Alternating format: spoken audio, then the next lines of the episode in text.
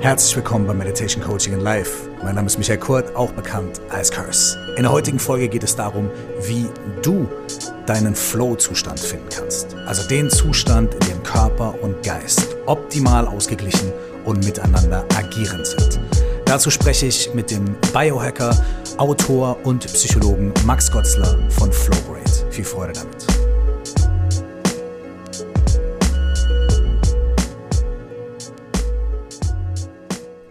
Diese Folge von Meditation Coaching in Life ist ein bisschen was Besonderes. Das könnte ich über jede Folge sagen. Das sage ich natürlich auch immer, wenn ich Gästinnen und Gäste habe, denn die sind immer was Besonderes und bringen immer ganz besondere Infos mit. So auch mein heutiger Gast. Und diese Folge ist auch die erste Folge des Mind-Body Connection Monats hier in Meditation Coaching in Life. Das waren jetzt ganz viele Sachen. Meditation, Coaching, Life, Mind, Body, Connection. Was geht da ab? Also, Meditation, Coaching in Life. Ich sage ja immer, das ist der Podcast, da ist drin, was draufsteht. Ja, es geht um Meditation, es geht um Inhalte aus Coaching, aus Counseling und Life, um das Leben an sich. Und in diesem Monat möchte ich ein bisschen erforschen, wie unsere körperliche und unsere geistige Gesundheit miteinander zusammenhängen. Wie hat unsere Ernährung Bewegung, verschiedene Arten mit unserem Körper umzugehen, verschiedene Hacks, wie haben die Einfluss auf unser Glücksempfinden, auf unsere Zufriedenheit, auf unsere allgemeine Gesundheit, auf unser Wohlbefinden und spezifisch auch auf unser geistiges, seelisches Wohlbefinden. Darüber spreche ich in diesem Monat mit sehr, sehr interessanten und saukompetenten Gästinnen und Gästen. Also ich könnte mir echt bei jeder Folge diesen Monat einen Zettel mit 30, 40, 50 verschiedenen Notizen machen. Haltet also gerne, wenn ihr möchtet, echt was zum Schreiben bereit, denn in diesen Podcast-Folgen sind wirklich viele praktische Tipps und auch Infos und auch wissenschaftliche Erkenntnisse, die teilweise echt mindblowing sind. Sau, sau interessant. Ich bin echt dankbar für diese Gespräche. Hab eine ganze Menge gelernt und freue mich, das mit euch zu teilen. Am Ende des Monats gibt es dann in der letzten Folge im April von mir ein Fazit, ein Resümee über das, was ich hier gelernt habe in diesem Monat und was mein Weg war, aus dem Kopf rauszukommen, in meinen Körper zu gelangen, was ich dafür getan habe, wie schwer das für mich war und was mir das aber gebracht hat und wie hart es ein Gamechanger für mich in meinem Leben gewesen ist und immer noch ist auf der einen Seite raus aus dem Kopf rein in den Körper, auf der anderen Seite aber auch, wie spielt das miteinander? Wie hat mein Kopf oder meine Gedanken, meine mentale Gesundheit mich davon abgehalten, meinen Körper zu wertschätzen? Oder wie hat vielleicht auch die mangelnde Wertschätzung meines Körpers dazu geführt, dass ich wiederum, ja, bestimmte Schwierigkeiten auf mentaler, seelischer Ebene gehabt habe? Und wie konnte ich das knacken? Aus meiner eigenen Historie, aber vielleicht auch mit ein paar Ansätzen aus dem, was ich mir aus diesen folgenden Gesprächen mitgenommen habe. Freut euch also auf einen derbe, lustigen, lehrreichen, spannenden Mind-Body-Connection-Monat hier in Meditation Coaching and Life. Mein Gast in der heutigen Folge ist Max Gotzler von Flowgrade. Max ist Deutschlands bekanntester Biohacker, Autor mehrerer Bücher und ein sau angenehmer Zeitgenosse und ein wahnsinnig kompetenter Typ. Er hat Psychologie studiert und hat schon sehr, sehr, sehr früh, ganz am Anfang der Biohacking-Bewegung, diesen Ansatz für sich entdeckt. Was genau ist Biohacking? Am besten erklärt es natürlich gleich Max, aber als kurzen Teaser.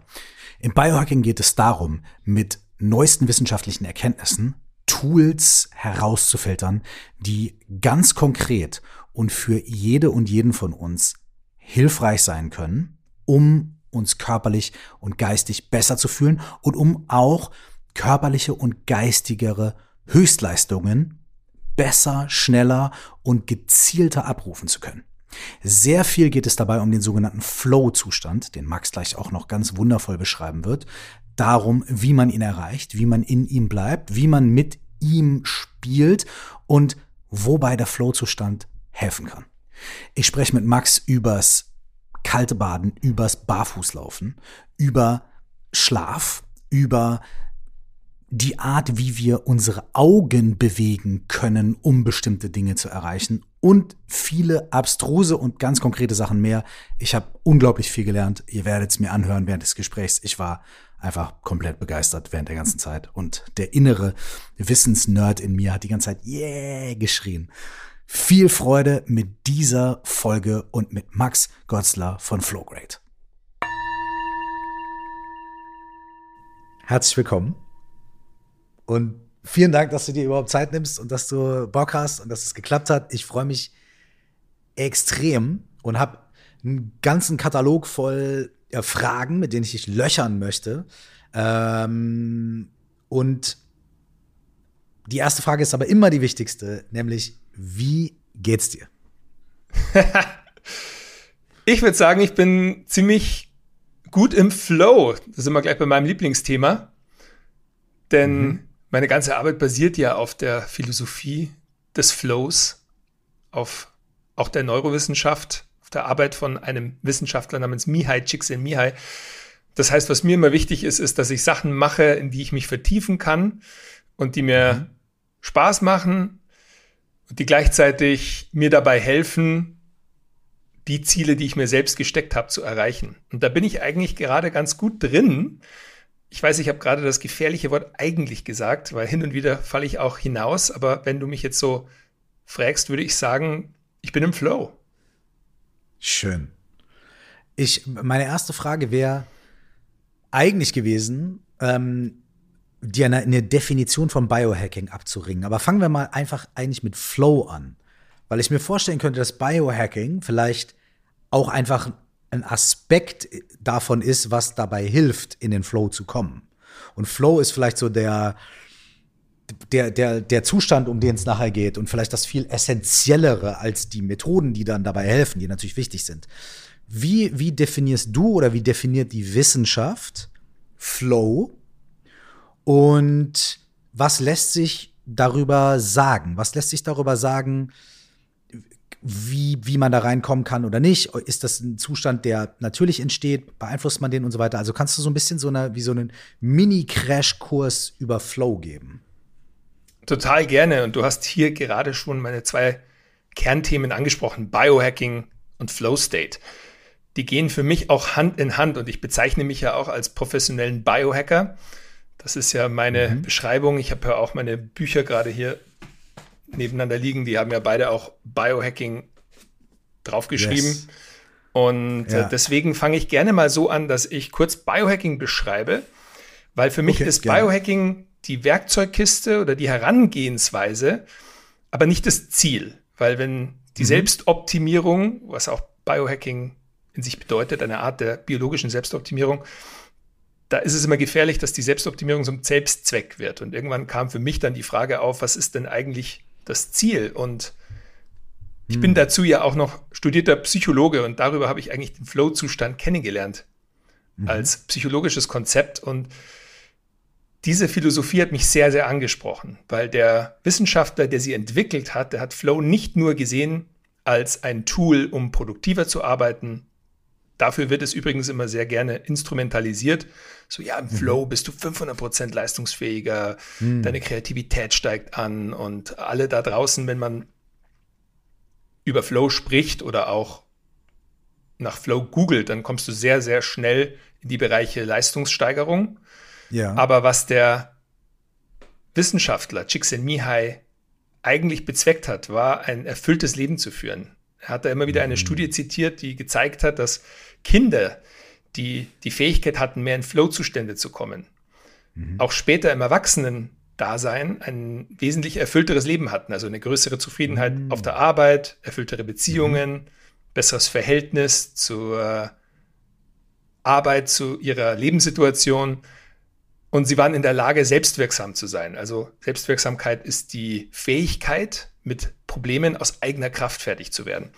Mhm. Und deswegen habe ich meine Arbeit so ausgerichtet, dass Biohacking für mich eine Toolbox ist, die mhm. mir dabei hilft, ein Leben im Flow zu gestalten. Mhm. Und nochmal ganz kurz zurück, wenn jemand jetzt zuhört und denkt sich, ach, Biohacking, das hört sich irgendwie so total irgendwie modern an oder vielleicht auch abstrakt. Ich beschreibe den Biohacker immer ganz gerne als eine Art Schamane mit Smartwatch oder auch mhm. einen. Daniel Düsentrieb am eigenen Körper. Und zwar ist die Bewegung entstanden etwa so 2007, 2008, als Diagnostik auf einmal wesentlich günstiger wurde. Mhm. Sprich, wir hatten die Möglichkeit damals als Individuen zum ersten Mal einen Gentest zu machen, der halt nicht gleich 1000 Euro kostet mhm. oder einen Tracker am Arm zu tragen. Vielleicht erinnern sich diejenigen noch an die ersten Tracker. Das war so das Jawbone Up oder Fitbit gibt es ja immer noch. Mhm. Ich habe hier einen am Finger, das ist der Ura-Ring. Das ist ein Schlaftracker. Du hast äh, das Whoop, oder? Mhm. Genau. Und äh, das ist eigentlich dann so der Beginn gewesen der, der Biohacker-Bewegung. Ich bin damals tatsächlich noch in der Quantified Self-Era gewesen. Also sprich, da waren Konferenzen, Menschen, die sich dafür interessiert haben, was machen wir jetzt mit den neu erhobenen Daten. Und dann gab es diese ja. Bewegung Quantified Self. Mhm. Die gibt es, glaube ich, immer noch, aber die ist so ein bisschen abgeschwacht, weil die Biohacking-Bewegung, die da mehr oder weniger ersetzt hat. Und okay. natürlich wieder aus Amerika kommend, da gab es Menschen, die einfach gesagt haben, was machen wir jetzt mit den Daten? Wir brauchen irgendwie einen Begriff dafür. Das ist eine neue mhm. Nische. Und da hat ein Biohacker namens Dave Asprey, der den Bulletproof Coffee auch erfunden ah. hat, diesen Begriff eingeführt. Okay, Biohacking. Okay. Biohacking bedeutet, mhm biologisch Einfluss zu nehmen, zum einen auf seine innere Biologie und biochemischen. Prozesse, aber eben auch auf die äußerliche Biologie. Wir sind planetare Wesen, wir sind verbunden mit den Zyklen der Sonne, mit dem Erdmagnetfeld. Das weißt du ja alles, das ist ja auch ein Thema bei dir. Und der Biohacker hat den Anspruch, und das, glaube ich, unterscheidet ihn von anderen Richtungen, sei es den Yogis oder auch den Ayurveda-Leuten, dass mhm. er versucht, Diagnostik mit hineinzubringen. Also wirklich zu analysieren, wie verändert sich jetzt meine Biologie, wenn ich jeden Tag kalt dusche oder ja. wenn ich die Wim Hof Atemtechnik mache. Wie verändert ja. sich meine Sauerstoffbindungskurve oder mein CO2-Level? Und wenn man den Anspruch hat, das zu verstehen oder das vielleicht auch messbar darzustellen, dann würde ich sagen, bist du ein Biohacker. Und jetzt kurz der Sprung zum Flow-Zustand. Also den Flow-Zustand kann man mhm. tatsächlich auch messen. Du hast ja auch nach der Definition mhm. gefragt. Flow wird definiert ja. als eine völlige Vertiefung in eine Aktivität. Und das unterscheidet mhm. den Flow auch zum Beispiel von dem meditativen Zustand oder dem psychedelischen Zustand. Flow ist so definiert worden von Csikszentmihalyi als ein Zustand, der im Tun entsteht. Also sprich, wenn du da sitzt und nichts tust, dann ist das nicht unbedingt Flow. Manchmal wird das so ein bisschen verschwommen. Es ist sogar ein sehr ähnlicher Zustand, wenn man ihn misst. Allerdings Flow entsteht, wenn zum Beispiel ein Skifahrer den Hang hinabfährt oder wenn ein Basketballer in the Zone kommt. Ich habe das tatsächlich, das ist immer beim deinem Thema Musik, mal von Jazzmusikern mhm. gehört, die nennen das in the pocket. Wenn die improvisieren und einen Ton nach dem anderen treffen und alles auf einmal in Echtzeit ein, kreiert wird, ein neues Stück, das noch nie vorher da war. Oder der Comedian, der auf der Bühne ist und das die Forever Box nennt. Also wenn er einen Joke nach dem nächsten reißt, den er zuvor noch nie gescriptet hat. Und das sind diese Zustände, die eben im Tun entstehen. Deswegen, was ich gerade erwähnt habe, ist es ja oft im Sport oder im kreativen Bereich dann beobachtbar. Ähm, allerdings hat zum Beispiel auch das Militär sehr gute Studien dazu gemacht. Also hat tatsächlich mhm. versucht, auch über elektromagnetische Stimulation des Gehirns Soldaten in den Flow-Zustand zu bringen und sie dann trainieren zu lassen. Und da hat mhm. sich auch gezeigt, dass die dann extrem viel schneller gelernt haben. Also es ist ein wahnsinnig spannender Zustand. Und wenn man die Methoden des Biohackings richtig einsetzt, dann können die tatsächlich dazu führen, dass du vermehrt in diese Zustände kommst. Und das beschreibt mhm. sozusagen dann meine Arbeit. Das heißt Flow ist ein zu Flow bedeutet ja auch fließen. Ne? Ähm, es impliziert ja auch Bewegung. So. Das heißt, äh, der Flow-Zustand ist schon so definiert, dass er immer mit Aktivität zu tun hat. Dass er irgendwie genau. damit zu tun hat, dass du etwas aktiv tust, das aber in einem bestimmten körperlichen und mentalen Zustand. Und dieser bestimmte körperliche und mentale Zustand der sorgt sowohl dafür, dass du das in dem Moment irgendwie genießt und da drin ganz aufgehst und so weiter. Der sorgt aber auch auf eine gewisse Art und Weise dafür, dass du die Informationen, die reinkommen, besser verarbeiten kannst, dass du Informationen besser rausgeben kannst. Kann, ist das so ungefähr, trifft es das ein bisschen? Absolut. Also man kann sich das so vorstellen, dass wenn du eine Aktivität begehst, die herausfordernd ist, also wenn du auf der Bühne stehst und mhm. performst, ja. Und dein System merkt, okay, hier musst du jetzt leisten, hier musst du liefern, sonst äh, entsteht ein gewisses Risiko, zum Beispiel nicht zu performen und den Spott auf sich zu ziehen oder sogar in Lebensgefahr mhm. zu geraten oder Geld zu verlieren ja. oder zu stürzen, sich zu verletzen, dann justiert das Hirn seine Energie und mehr oder weniger lenkt es mehr und mehr Energie auf die Aktivität, was dazu führt, mhm. dass irgendwann der Punkt kommt, wo dein explizites System umschaltet auf ein implizites System, sprich Energie abzieht vom präfrontalen Kortex, der stets ausrechnet, so wie ist deine Frisur gerade, wie siehst du heute aus, wie schaut dein, dein Skifahrstil aus, bei dem Beispiel bleiben mhm. wollen. Und dirigiert es mehr ins Innere, ins implizite System. Und sprich, du greifst dann auf einmal zurück auf deine impliziten Erinnerungen, auf deine Fähigkeiten. Und dann entsteht dieser Effekt des Flows, des sich selbst Vergessens. Mhm. Also, dass du auf einmal gar nicht mehr bewusst bist, was du gerade machst. Alle eine Bewegung geht in die andere über, fast wie in einem Fluss. Mhm. Du hast eine andere Zeitwahrnehmung. Also in manchen Situationen kann die Zeit sich beschleunigen, in manchen verkürzt sie sich. Dann kommen dir drei Stunden auf einmal vor wie zwei Minuten oder andersherum. Das heißt, deine Zeitwahrnehmung verändert sich. Alles entsteht mit einer gewissen Leichtigkeit, also eben es entsteht mhm. fast automatisch. Das beschreiben dann mhm. zum Beispiel viele Athleten, die dann am Ende sagen, ich weiß gar nicht, wie ich das geschafft habe oder was ich mhm. gemacht habe. Und oder auch, ich ja. könnte mir vorstellen, als Musiker, du siehst eine Aufnahme von dir auf der Bühne und sagst, daran kann ich mir gar nicht mehr erinnern. So, du bist dann richtig im Flow gewesen und hast einfach performt. Und genau das sind so die Eigenarten. Also ein, eine, das Flow Research Collective hat mal das STIR-Modell, S-T-E-R, dafür entwickelt. Mhm, okay. Und das S steht dabei für Selflessness, also Selbstlosigkeit. Mhm. Das T mhm. für Timelessness, Zeitlosigkeit. Aha. Das E für Effortlessness, also diese Leichtigkeit. Ja. Und das mhm. R für Richness. Und die Richness ist einfach diese, mhm. dass du in enorm kurzer Zeit enorm eine reichhaltige Quelle an Informationen verarbeiten kannst. Ah, Erfahrung. okay, eine reichhaltige Quelle von Info. Okay. Mhm, mh, mh. Also, dass du auf einmal also extrem viel Informationen in Echtzeit bearbeitest und durchrechnest und dass zum Beispiel auf einmal ja. der, der Snowboarder in der Lage ist, wirklich in Zehntelsekunden den Stein zu erkennen und auszuweichen, ja. um irgendwie noch seine Linie zu haben. Also du bist mhm. extrem viel schneller in der Verarbeitung von Informationen, das will das heißen. Mhm. Genau. Und dieses Modell, würde ich sagen, geht auch einher mit der ursprünglichen Flow-Wissenschaft. Du hast, okay, ich, ich näher, also ich habe so das Gefühl in mir drin, dass ich das total gut kenne, natürlich von der Musik, vom Musikmachen, von Musikperformen und so weiter, aber natürlich auch vom Sport und so weiter.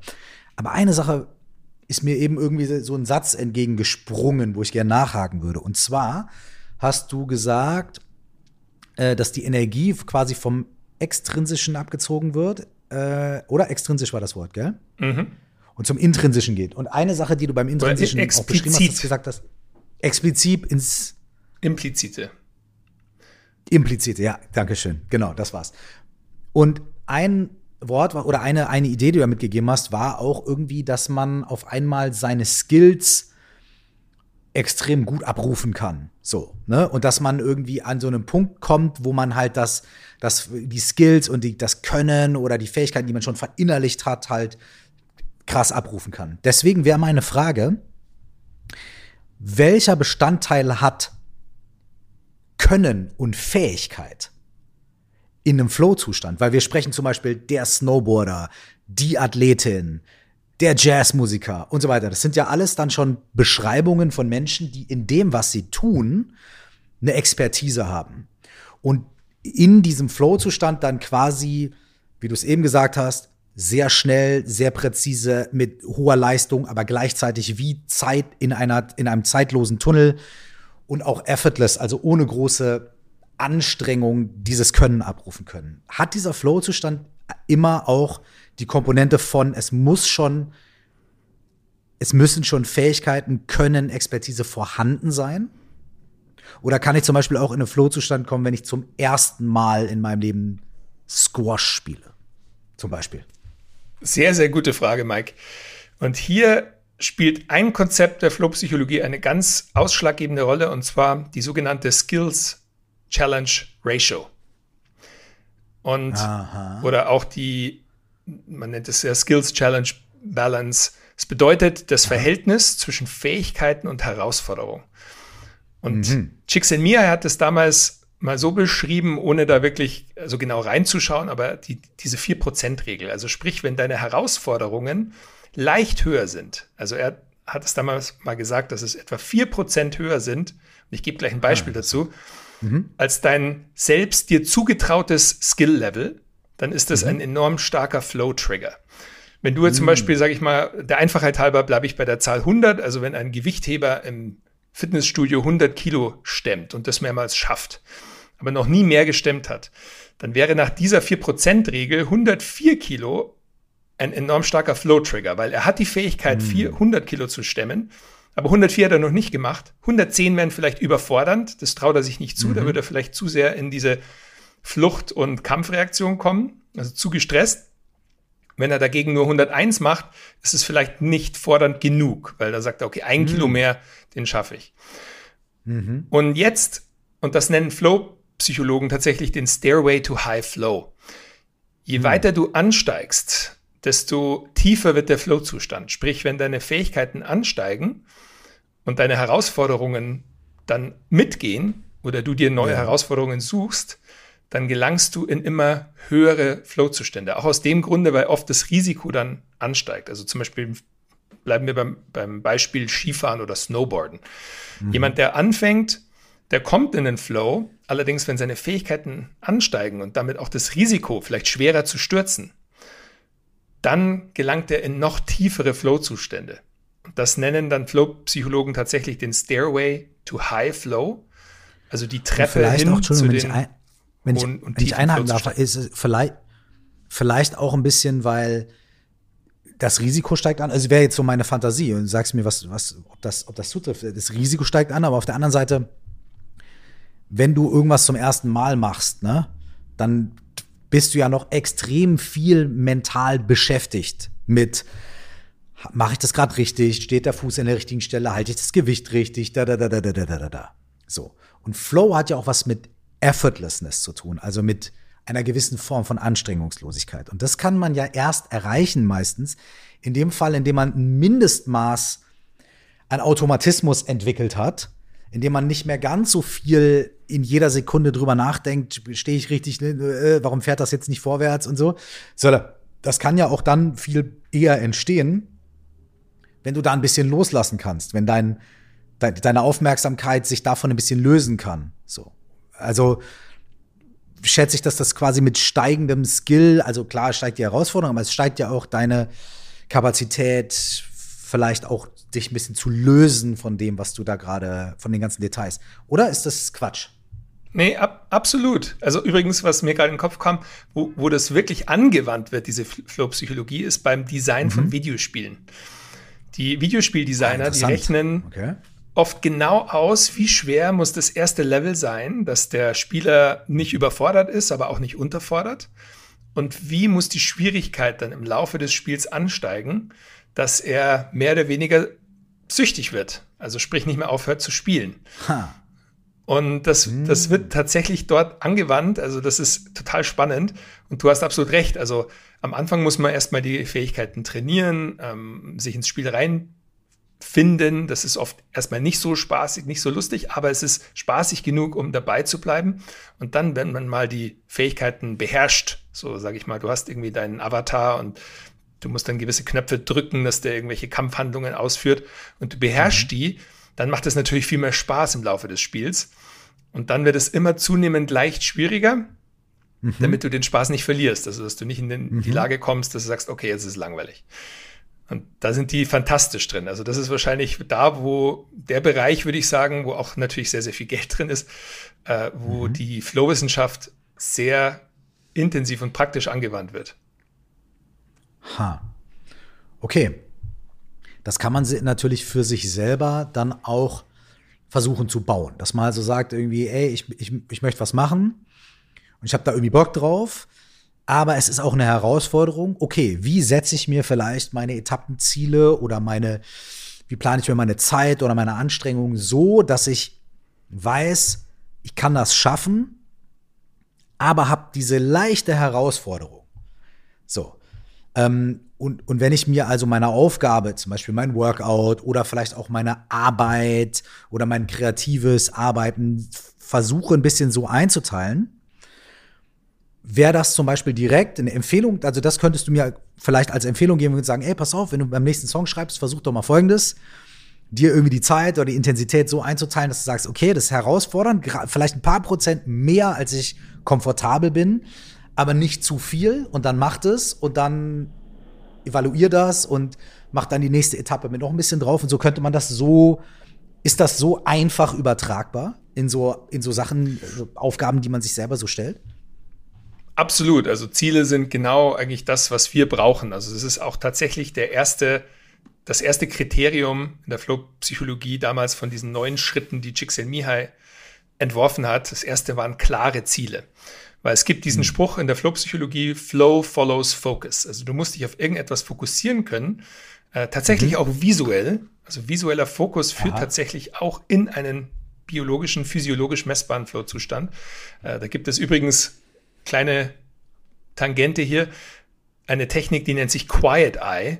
Die wurde mal bekannt gemacht mhm. vor ein paar Jahren von Serena Williams, der Tennisspielerin, mhm.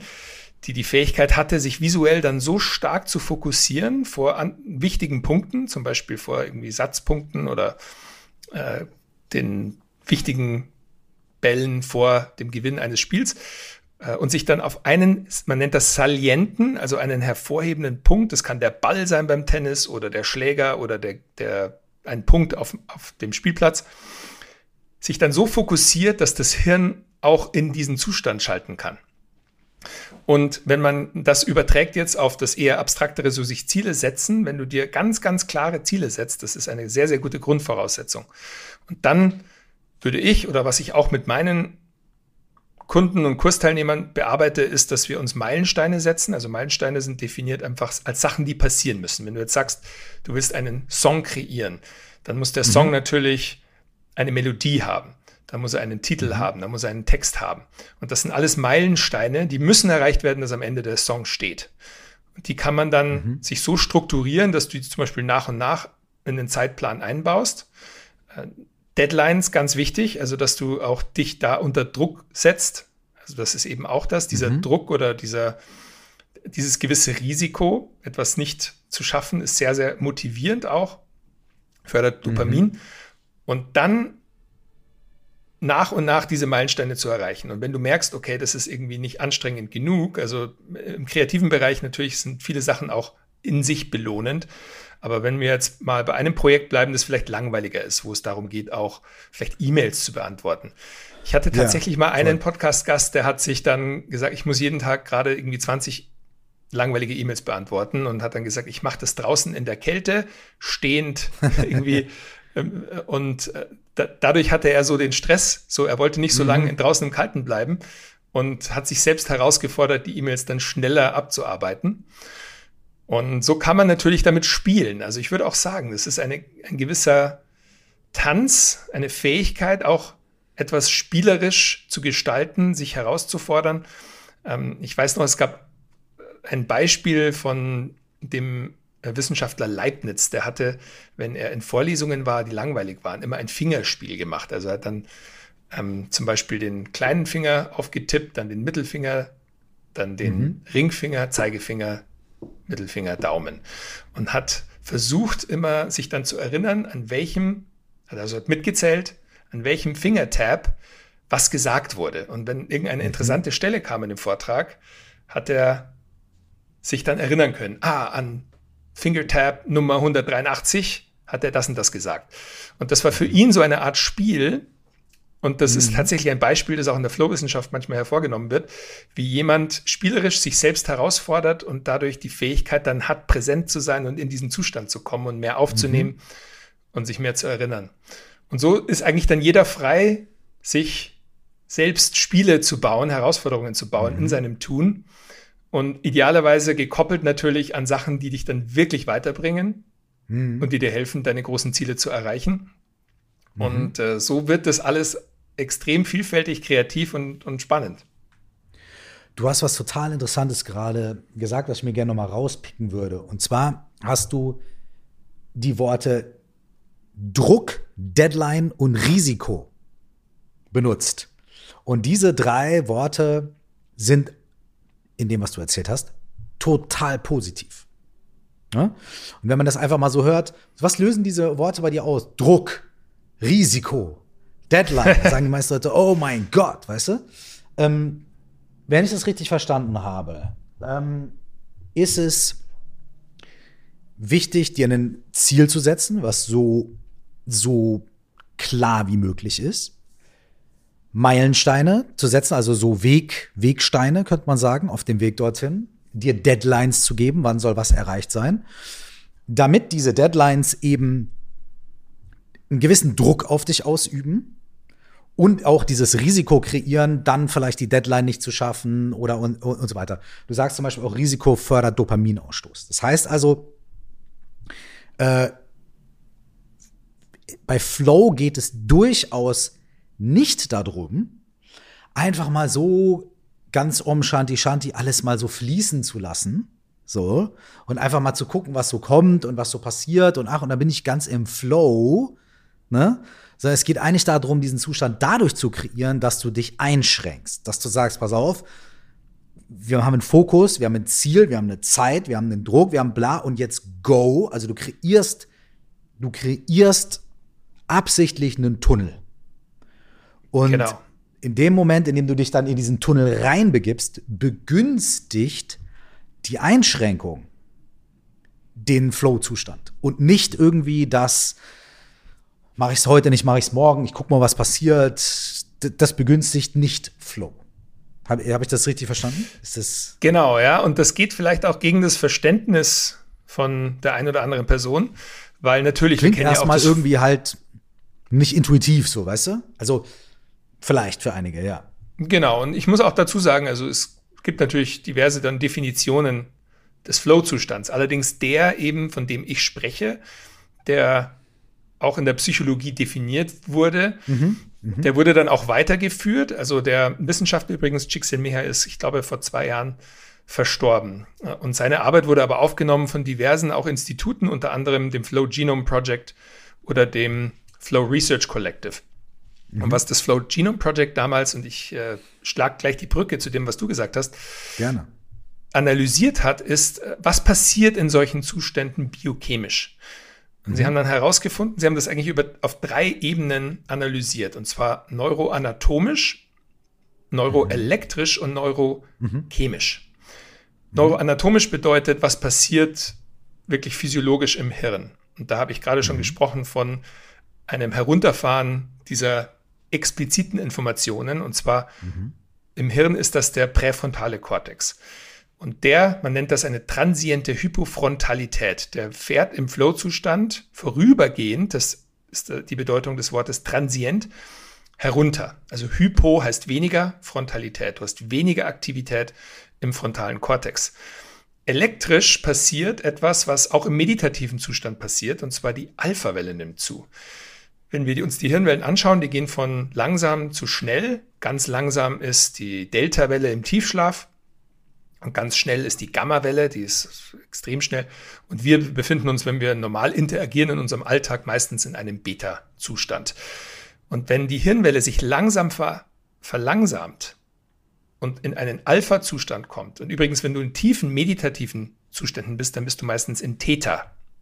Theta ist zwischen Tiefschlaf und einem Wachzustand. Also das ist dann ja, das sind hauptsächlich so diese Yoga Nidra ähm, NSDR Geschichten, so wo man dann in diesem Theta-Zustand ist, so ja. Genau.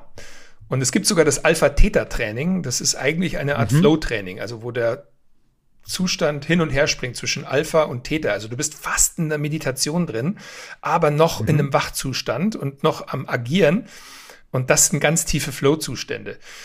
Und das beobachtet man im Flow, also wenn man das tatsächlich misst. Und ich habe mal ein einwöchiges Flow-Training gemacht, wo mir wirklich jeden Tag Elektroden an den Kopf Aha. gemacht wurden. Ja. Und dann konnte man sehr gut beobachten, so wann ist das Hirn in einen Alpha-Zustand gekommen. Und das ist die neuroelektrische Komponente. Also du hast vermehrt mhm. Alpha- und Theta-Wellen. Und die neurochemische Komponente, und das ist jetzt die Brücke zu dem, was du gesagt hast, zu Druck, Risiko, mhm. Eustress, also dem guten Stress, ist, du hast einen Anstieg an Adrenalin. Adrenalin liefert Energie, es ist ein Hormon und ein Neurotransmitter. Dopamin. Dopamin ist ein Neuromodulator, der eigentlich als Motivationsmolekül bezeichnet wird, aber auch mit Bewegung in Zusammenhang ist. Mhm. Du hast ebenfalls dann einen Anstieg von Anandamid, das ist ein endogenes Cannabinoid, das dir hilft mhm. beim so lateralen Denken, kreativen Lösungsfindungen. Endorphine, Endorphine fühlen sich gut an und sind auch noch schmerzbetäubend. Und auch noch Serotonin später im Prozess. Serotonin ist ein bisschen komplexer, aber unter anderem dann auch spielt eine Rolle beim sich dann wohlfühlen. Und all diese extrem starken Neurochemikalien treten im Flow-Zustand auf. Und damit diese, damit das Adrenalin produziert werden kann und ausgeschüttet werden kann, brauchst du eine gewisse Form von Stress. Und das ist genau mhm. dieser Druck oder das Risiko, das dir dabei hilft. So, der Körper produziert Adrenalin, weil er denkt, okay, ich brauche das jetzt, ich brauche jetzt Energie, ich muss jetzt was leisten. Mhm. Es gibt auch andere Trigger von Flow, aber das sind mit die stärksten. Also das, die stärksten sind tatsächlich Risiko, diese Challenge Skills Ratio, von der ich vorhin gesprochen mhm. habe, ähm, dass eine mhm. Herausforderung dasteht. Es gibt auch andere Trigger und Leute kommen sicherlich auch in Flow-Zustände ohne jetzt besonders viel Risiko. Der Schriftsteller, der ja. zum Beispiel auf einmal irgendwie merkt, okay, ich bin hier auf was gestoßen, das muss ich jetzt irgendwie ja. ergründen und, und schreibt sich dann in einen Flow-Zustand rein. Ja. Also das ist nicht festgesetzt, aber das sind mit so die stärksten und deswegen mhm. es funktioniert. Ja. Klar, es, es, muss nicht immer alle, es muss nicht Risiko und Druck und aber das sind so die Faktoren, von denen meistens mal mindestens eins, vielleicht sogar zwei, drei irgendwie darauf eingewirkt haben, dass so ein Flow-Zustand passiert. Und dadurch ergibt sich dann ja vielleicht auch, dass man und jetzt kommen wir vielleicht so zu so den ersten Anfängen von Hacking so, ne? Wenn du weißt, was die Komponenten sind und du willst es erzeugen, dann kannst du dir ja sagen, gut, ey, ich weiß, ich habe hier fünf Zutaten und wenn ich es schaffe, drei oder vier oder vielleicht alle fünf davon zu nehmen für mein Gericht, ist die Wahrscheinlichkeit, dass das rauskommt, was ich suche, höher. Ne? So.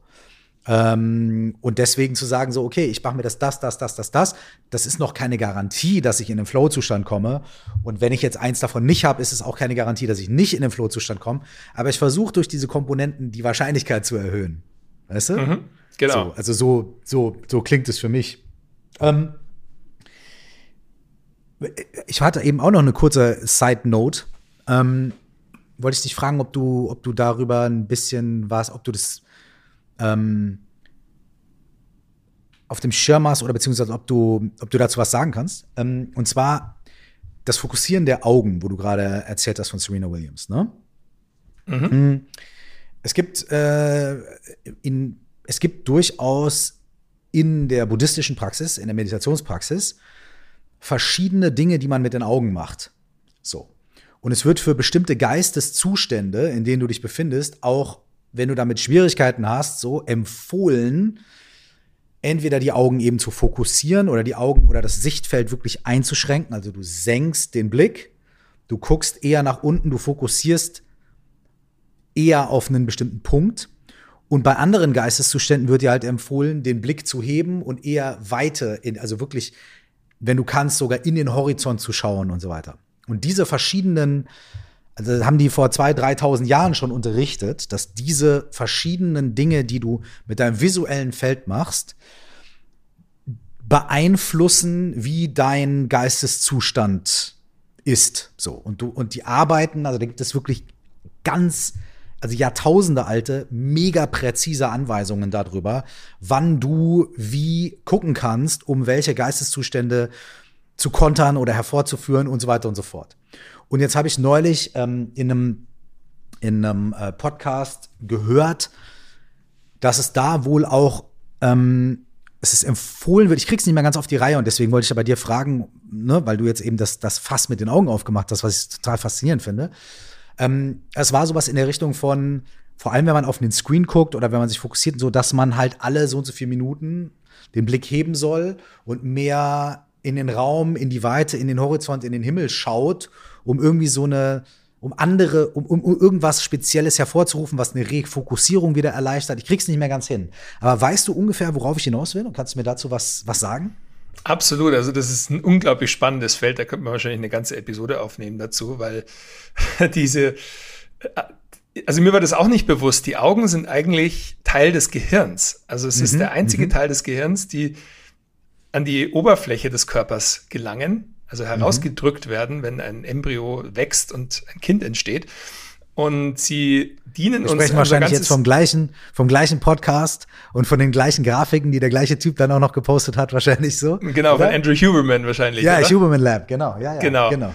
Ja, ja, das ist ja so, so ein bisschen gerade der, der neue Held auch der Biohacking-Bewegung, also nicht nur, ja, aber. Ist es so, ja, okay. Mhm. Ja, weil er natürlich vieles von dem, was wir jetzt über Jahre auch so in Selbstexperimenten mhm. irgendwie herausgefunden haben oder studiert haben, also sei es auch irgendwie den Bezug zur Sonne, er das sehr gut erklären kann. Also äh, zu allen, die ihn noch nicht kennen. Spannend. Kannst du vielleicht auch gleich noch ein bisschen was dazu sagen? Finde ich total spannend. Ja. Genau, also Andrew Huberman ist Stanford-Professor für Neurowissenschaft und Augenheilkunde, beziehungsweise er ist mhm. Augenexperte und deswegen kennt er sich auch so gut aus, wenn, wenn es ums Auge geht und auch Licht. Ja. Und einer seiner Top-Hacks mhm. ist eben, das Beste, was du eigentlich für dich machen kannst jeden Tag, ist innerhalb der ersten 30 Minuten nachdem die Sonne aufgegangen ist, ich sage absichtlich nicht nach dem Aufstehen, weil manche im deutschsprachigen Raum stehen auf, wenn es noch dunkel ist, aber sobald mhm. die Sonne aufgegangen ist, rausgehen. Weil die Sonne Rezeptoren in unseren Augen aktiviert über elektromagnetische Signale, die sich verbinden mit unserer inneren Uhr. Das ist der mhm. sogenannte suprachiasmatische Nukleus, muss jetzt keiner wissen. Aber der reguliert unter anderem unsere Hormonzyklen über Tag und Nacht, äh, das Cortisol-Level, Melatonin, das ist Einschlafhormon. Und die Sonne, und nicht umsonst, also mir wird es langsam so ein bisschen bewusst, Mike, dass die Sonne war ja immer eine Gottheit in fast allen mhm. Kulturen. Und sie sendet uns tatsächlich jeden Tag Informationen, die uns helfen, unser Leben auf die Reihe zu kriegen. Mhm. Und wir blocken sie in der modernen Welt vermehrt aus. Mhm. Und Huberman hat eben das sehr, sehr gut auch beschrieben in diversen Podcasts, wie das funktioniert mit den Augen. Und was du gerade auch angesprochen hast, ähm, ist übrigens der sogenannte Kathedraleneffekt. Mhm. Und ich, ich, ich gebe jetzt so wieder, wie Huberman es erklärt. Ich weiß nicht genau, wie das okay, in, in, den meditativen Traditionen, äh, Klar, ob da das genau überschneidend andere, ist. Genau, das genau. ist nochmal, hat das andere Konnotationen, aber ne, wir, okay, go, go ahead. Ich, ja. Äh, genau, also er sagt zum Beispiel, wenn du analytische Arbeiten vor dir hast, also wenn du mhm. ein Auge fürs Detail brauchst, dann macht es tatsächlich Sinn, deinen Blick zu begrenzen. Also zum Beispiel auch eine Kappe zu tragen und mhm. dich wirklich dein Sichtfeld auf etwas Kleines zu fokussieren. Der Kathedraleneffekt heißt, also jeder kann sich vorstellen, wenn du in eine Kathedrale läufst, dann weitet sich das mhm. Blickfeld. Ja. Und du aktivierst das periphere Sichtfeld. Ja. Das heißt, du siehst auf einmal mehr, da kommen mehr Informationen rein und das beruhigt wohl auch das System, unter anderem die Amygdala. Äh, das ist das Zentrum im Hirn, das unter anderem mit Furcht und äh, Stresszuständen in Verbindung gebracht wird. Und dadurch hast du wohl die Fähigkeit, kreativere Lösungen zu erdenken. Also sprich, wenn du in eine Kathedrale läufst oder in ein Museum, was oft große Räume sind, ist das eine sehr, sehr gute Methode, um dich mal zu beruhigen und kreativer zu denken. Aber wenn du was Analytisches hast, was zum Beispiel unter Zeitdruck jetzt schnell fertig werden muss, aber du ein Auge fürs Detail brauchst, also präzise arbeiten musst, dann macht es tatsächlich Sinn, dann in kleinen Räumen mit niedrigen Decken zu arbeiten, dein Sichtfeld zu begrenzen. Und äh, das fand ich eben total spannend. Also das, was, das ist tatsächlich also in der Neurowissenschaft der Kathedraleneffekt. Hm. Und man dazu, kann sich das ja auch dann ein bisschen basteln, indem man sagt, irgendwie, naja, vielleicht arbeite ich in der Nähe des Fensters und habe vielleicht ein, irgendwie einen halbwegs bisschen weiteren Ausblick. Also, ne, selbst wenn es nur ein bisschen weiter ist als meine eigenen vier Wände. Und ich und ich drehe ich dreh mir das dann halt so, ne? Ich, ich, in den Phasen, in denen ich das brauche, schaue ich halt mal mehr raus, eine Viertelstunde so, und öffne mein Sichtfeld und, und, und denke da über die Dinge nach. Und dann kann ich mich ja ganz bewusst wieder umdrehen, auf meinen Schreibtisch gucken, auf meinen Zettel und Stift, meine visuelle Fokussierung wieder zusammenziehen und dann da weitermachen so, ne? Also man kann sich das ja selber so ein bisschen bauen, wenn man auch weiß, was, also welcher Move welchen Effekt ähm, erzielen kann. Ne? Mike, ich möchte auch noch eine Übung teilen, die äh, auch von Huberman kommt, und zwar äh, das sogenannte Time-Space Bridging. Und das ist eine Technik, die hat er mal beschrieben. Er macht die wohl jeden Tag, weil auch das Sichtfeld tatsächlich mit unserer Zeitwahrnehmung in Verbindung steht. Also richtig, richtig spannend. Du mhm. kannst über deinen Blick die Zeit beschleunigen oder verlangsamen. Und zwar die Wahrnehmung davon. Also natürlich nicht die auf der mhm. Uhr vergeht, aber deine Wahrnehmung. Und was er macht, ist, er ändert seinen Blick. Also erst hat er die Augen geschlossen, dann öffnet er die Augen, schaut auf seine Handflächen. Dann schaut er auf etwas, was etwa zwei bis drei Meter entfernt ist. Und dann schaut er in den Horizont. Und dann wieder zurück. Und er nennt das eben Time-Space Bridging, weil du darüber dein Verhältnis mit der Zeit justierst. Also wenn du den Blick nahe bei dir hast oder die Augen sogar geschlossen, dann verlangsamt sich die subjektive Wahrnehmung. Mhm. Wenn du sie öffnest, dann hast du gleich auch durch Dopamin einen Effekt. Also der Körper wird angeregt, sieht Sachen, die er vielleicht machen könnte oder die, wo er hingehen könnte. Das heißt, er wird fast in Bewegung versetzt und die Zeit fängt an, sich zu beschleunigen. Und dann veränderst du das, indem du diese Übung durchläufst mehrmals. Also immer wieder Augen geschlossen, auf, schaust auf die Handflächen, schaust auf etwas zwei Meter entfernt und dann den Horizont und dann wieder zurück. Und damit kannst du dich selbst, also Menschen, die zum Beispiel Probleme haben, ihre Zeit zu managen, ich zähle dazu, können über diese Übung wohl sich mit der Zeit wieder anfreunden und dann realistischer sehen, was kann ich wirklich in der nächsten Stunde schaffen oder in einer Woche oder in einem Monat. Ähm, besonders kreative Leute haben da Herausforderungen, dass wir oft überschätzen. Also ich nehme an, ich weiß nicht, ob es bei dir genauso ist, du kannst gleich mir äh, verraten, ob es so ist. Aber dass man sagt, boah, ja, Logo kriege ich locker hin und dann realisierst du, hey, was, was hat mein Zeitverständnis wieder mit mir gemacht? Das war überhaupt mhm. nicht möglich. Also das ist, mhm. fand ich eine sehr, sehr spannende Übung. Time-Space Bridging. Super spannend, weil diese Übung natürlich, wenn man es einfach, wenn es dir einfach, äh, wenn es dir irgendein, irgendjemand erzählt, der mit dem Rauschebart im Dschungel sitzt, dann denkst du, okay, Esoterik. Ne? Aber dann sagt es dir der Stanford-Professor oder jetzt in diesem Fall der, der studierte Psychologe und Biohacker und auf einmal ordnet man das dann ganz anders ein und dann gibt es sogar auch noch irgendwie Beweise dafür und ist es studiert äh, worden und, und so weiter. Und das finde ich auch sehr, sehr spannend, ne? dass wir uns eben in einer Zeit befinden, in der wir die Möglichkeit haben, bestimmte Sachen zu messen und einfach wirklich zu schauen, okay, ist das Hokuspokus oder ist das irgendwie, oder was funktioniert wirklich? Und vor allem, was funktioniert auf welche Art und Weise? Und was funktioniert und wo geht dann vielleicht aber auch noch ähm, das, was wir wissen über das, was funktioniert, wo, wo hat das aber den volle, Spekt, volle Spektrum von, von solchen Sachen noch gar nicht umrissen? Es gibt zum Beispiel auch, und dann sind wir auch gerne fertig mit Huberman, so, ne? aber es gibt eine total interessante. super spannend. Nein, ist super, also, super. Ja. Es gibt eine total interessante Podcast-Folge von ihm mit Sam Harris. Und Sam Harris ist ein, auch ein Neurowissenschaftler, der aus der buddhistischen Meditationstradition kommt und der sehr bekannt dafür ist. Er hat auch eine sehr bekannte Meditations-App und so weiter.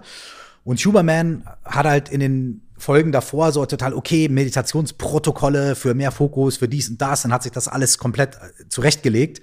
Und Sam Harris zerlegt ihm halt innerhalb von drei Minuten sein gesamtes Ding, weil er eben sagt, darum geht's gar nicht bei Meditation. So, das ist cool, so, das stimmt alles. Mehr Fokus, mehr dies und mehr das und so weiter. Das ist alles geil, aber das sind eigentlich so kleine, aber eigentlich geht's in der Meditation um was ganz anderes. Äh, und, und, und im Laufe dieses dreistündigen Podcasts ist Huberman dann so vollkommen äh, so mindblown und sagt halt am Ende so, okay, ich muss das, ich muss das jetzt ausprobieren, weil wow, das ist eine ganz, ganz andere Welt irgendwie so, ne? Ich finde aber trotzdem, das gerade wahnsinnig interessant, diesen Moment, an dem wir uns befinden, wo eben diese Welten zusammenkommen und sich gegenseitig irgendwie unterstützen und, und, und äh, ähm, sich gegenseitig Tools providen oder Erklärungen providen für etwas, was man vorher vielleicht schon gewusst hat, aber eben nicht per Messung darstellen konnte. Ähm, ich finde es total, total spannend. Und jetzt, wo wir schon bei diesen, bei diesen Tools sind, jetzt, jetzt rutschen wir vielleicht schon so ein bisschen eben in diesen Biohacking-Bereich. Und da merken wir vielleicht ja auch jetzt schon, wir sprechen da ja vielleicht in meiner, in meiner Wahrnehmung, korrigiere mich, wenn ich falsch liege, wir sprechen vielleicht gar nicht davon, irgendwie jetzt ähm, Biohacking klingt vielleicht auch so technisch. Also es geht vielleicht gar nicht darum, dir irgendwie einen künstlichen Arm dran zu machen oder dir irgendwie, weiß ich nicht, sondern vielleicht geht es wirklich um bestimmte Methoden, bestimmte, was man früher vielleicht als Rituale bezeichnet hätte. Ne? Morgens erstmal eine halbe Stunde rausgehen. Früher war das ein Ritual. Heute ist es halt, nee, nee, da passiert das mit der Sonne, da ist das, das, das wirkt sich auf die Augen so und so aus. Ne? Und mhm. es geht da ja wahrscheinlich um Dinge, die, ähm, die man in seinem Alltag entweder so oder so, mal mehr, mal weniger einbauen kann, um bestimmte Dinge in deinem eigenen Biorhythmus, in deinem eigenen geistigen und körperlichen Zusammenspiel irgendwie einfach zu optimieren oder sagen wir mal zu begünstigen. Zu sagen, hey, ich tue einfach zwei, drei Sachen, die dann begünstigen, dass ich besser schlafen kann. Das ist keine Garantie, schätze ich mal, ne? aber es ist, ne, ich lege halt, ich, ich schaffe einen guten Rahmen dafür, dass das funktioniert. Und da wollte ich, also A, würde mich total, also ey, mich würden alle weiteren Biohacking-Tools, die du rausballern kannst, äh, interessieren mich. Und die zweite Frage, die ich dabei habe, ist, vielleicht kann man die anfangs schon mal klären, ist, wie verhält es sich mit diesen Tools und ihrer universellen Anwendbarkeit oder der individuellen Anwendbarkeit für Personen. Also was ich damit meine ist, wenn wir jetzt meinetwegen zehn Biohacking-Tools vorstellen, ist es immer für alle Menschen in allen Lebenslagen pauschal richtig, weil wir alle durch unsere Biologie eigentlich viel mehr gleich sind, als wir unterschiedlich sind? Oder ist es sowas, dass man sagt, ey, man muss ein bisschen ausprobieren, weil manche Sachen wirken bei manchen Leuten mehr oder weniger oder man muss justieren und so. Wie, weißt, weißt du, wie ich meine? Wie mhm. stark, wie stark ist das Kollektive, wie stark ist das Individuelle bei diesen Tools? Kann man das irgendwie sagen? Ja, und das ist, glaube ich, auch keine eindeutige Antwort hier, sondern es ist ein Prozess des Herausfindens, was wirklich für einen selbst funktioniert. Also ich gebe dir mal ein Beispiel, du hast gerade schon gesagt, es gibt pauschale Empfehlungen. Für Menschen, wir müssen Wasser trinken. Mhm. Aber wie viel Wasser, da hört es dann wieder schon auf. Weil es gibt dann eine mhm. Regel 0,03 Liter pro Kilogramm Körpergewicht pro Tag. Aber auch hier mhm. hört es noch nicht auf. Wenn man tiefer einsteigt, jeder hat eine unterschiedliche Fähigkeit, Wasser im Körper zu speichern. Jemand, der mhm. seine Elektrolyte im Griff hat, also eben viel Salz, Magnesium und Kalium auch tagsüber isst, sei es über die Ernährung oder durch Nahrungsergänzung, äh, nimmt mhm. und speichert mehr Wasser im Körper. Der braucht dann vielleicht genau diese Anzahl von Wasser. Jemand, der aber nicht gut Wasser speichert, also der dann irgendwie alle 30 Minuten auf die Toilette muss, der mhm. muss viel mehr Wasser trinken, könnte aber auch zum Beispiel seine Elektrolyte einfach mal optimieren und dann wieder weniger Wasser trinken. Also es kann dann ah. mit fortschreitender, ich würde sagen, Fokussierung auf das Individuum durchaus sehr komplex werden. Und deswegen okay. das Biohacking basiert auch eigentlich auf Selbstexperimenten. Das heißt, jeder okay. für sich, mhm. es gibt so ein paar Sachen, die kann man erstmal pauschal sich ansehen und dazu zählt eben zum Beispiel Wasser trinken oder Luft atmen mhm. oder äh, einer Tätigkeit nachgehen, die dich erfüllt oder ähm, Motivation erzeugen oder Protein essen, also was es sei. Mhm. Äh, und da gibt es so ein paar Grundregeln, die würde ich sagen, die sind da. Also jemand, der gut hydriert ist, das mhm. ist gut studiert, der kann in der Regel schneller denken, der mhm. regeneriert schneller, der hat ein höheres Muskelwachstum, wenn er trainiert. Mhm. Äh, und so, glaube ich, muss man sich immer bewegen hin von den pauschalen Empfehlungen zum Individuum. Mhm. Und dann gibt es natürlich schon so ein paar Sachen, die kann man pauschal mal empfehlen. Also das Aha. durchaus. Ist, also ich bleibe mal beim Thema Ernährung. Ja heutzutage ist es wahnsinnig schwierig, allein über normale Ernährung auf alle seine Mikronährstoffe zu kommen, die wir in einem, sage ich mal, fordernden Lifestyle brauchen. Mhm. Das heißt, wenn ich jemanden zum Labor schicke, bin ich der Überzeugung, dass irgendetwas fehlen wird. Also wenn der jetzt keine Nahrungsergänzung nimmt. Und äh, wahrscheinlich wird es an Omega-3 mangeln. Also das Omega-3-Profil ist bei den meisten Leuten, die nicht supplementieren und die jetzt nicht übermäßig, also nicht irgendwie fünf Kilo Fisch in der Woche essen, hm. kein gutes Verhältnis. Und man schaut meistens das Omega-3 zu Omega-6-Verhältnis an. Und das ist meistens unausgeglichen bei jemandem, der nicht mhm. supplementiert. Und das ist zum Beispiel so eine Sache, die kann man Leuten erstmal empfehlen. Und meine Empfehlung nach einigen Jahren, früher hätte ich empfohlen, hol dir Omega-3 und supplementier mhm. einfach mal, weil die höchste Wahrscheinlichkeit ist, dass du Mangel hast. Heute empfehle ich, geh zum Labor und lass es doch nächstes Mal testen oder nächstes Mal, wenn du ein Blutbild erstellen lässt, lass mal dein Omega-3, Omega-6 Fettsäureprofil machen. Und das wäre für mich so die Herangehensweise. Und dann gibt es einen, einen, Haufen Sachen, äh, die empfohlen werden. Auch Huberman empfiehlt natürlich, rauszugehen und erstmal Sonnenlicht zu tanken, ohne jetzt zu wissen, ob jemand in, in Skandinavien lebt oder in Kalifornien. Jetzt mit den fortschreitenden Podcast übrigens ist er da hingegangen, dass er gesagt hat, okay, jemand, der jetzt irgendwie direktes Sonnenlicht hat, der muss vielleicht fünf Minuten rausgehen, aber jemand in Finnland, mhm. wo der wo die Sonne nicht so stark ist und der Himmel bewölkt ist, sollte vielleicht 30 Minuten rausgehen. Yeah. Also so wird es mehr und mehr komplex. Aber ich denke, der Einfachheit halber macht es Sinn für jeden, der sich dafür interessiert, erstmal anzufangen mit den großen Themen und dann mit der fortschreitenden, vielleicht Neugierde auch, für, für was ich jetzt noch persönlich da brauche oder was mir persönlich mhm. gut tut, dann herauszufinden, wie viel von etwas du tatsächlich für dich brauchst oder auch in deiner Lebensphase.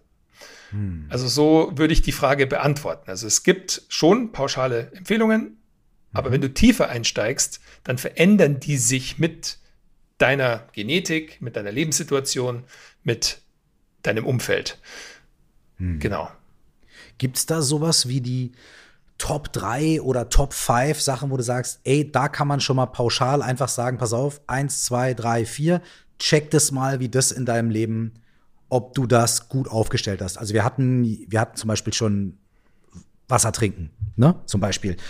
Was wären so für wirklich für die Leute, die jetzt zuhören und sagen so, okay, pass auf, ich hab Bock, ich will irgendwo anfangen, wo fange ich an? Also ich äh, nehme immer ganz gerne, weil da kann man sich leicht dran erinnern äh, wenn man an die vier Elemente denkt, so mhm. Feuer, Wasser, Luft und Erde, das mhm. sind eigentlich so ganz gute Wegweiser. Aus dem Grunde auch, weil wir eben planetarisch okay, geil, ich mag es jetzt sind. schon, ich finde es jetzt schon, ich finde es jetzt schon geil. Okay, go. so, ich bin so, oh, Feuer, Wasser, Luft, okay, geil, let's go. Super.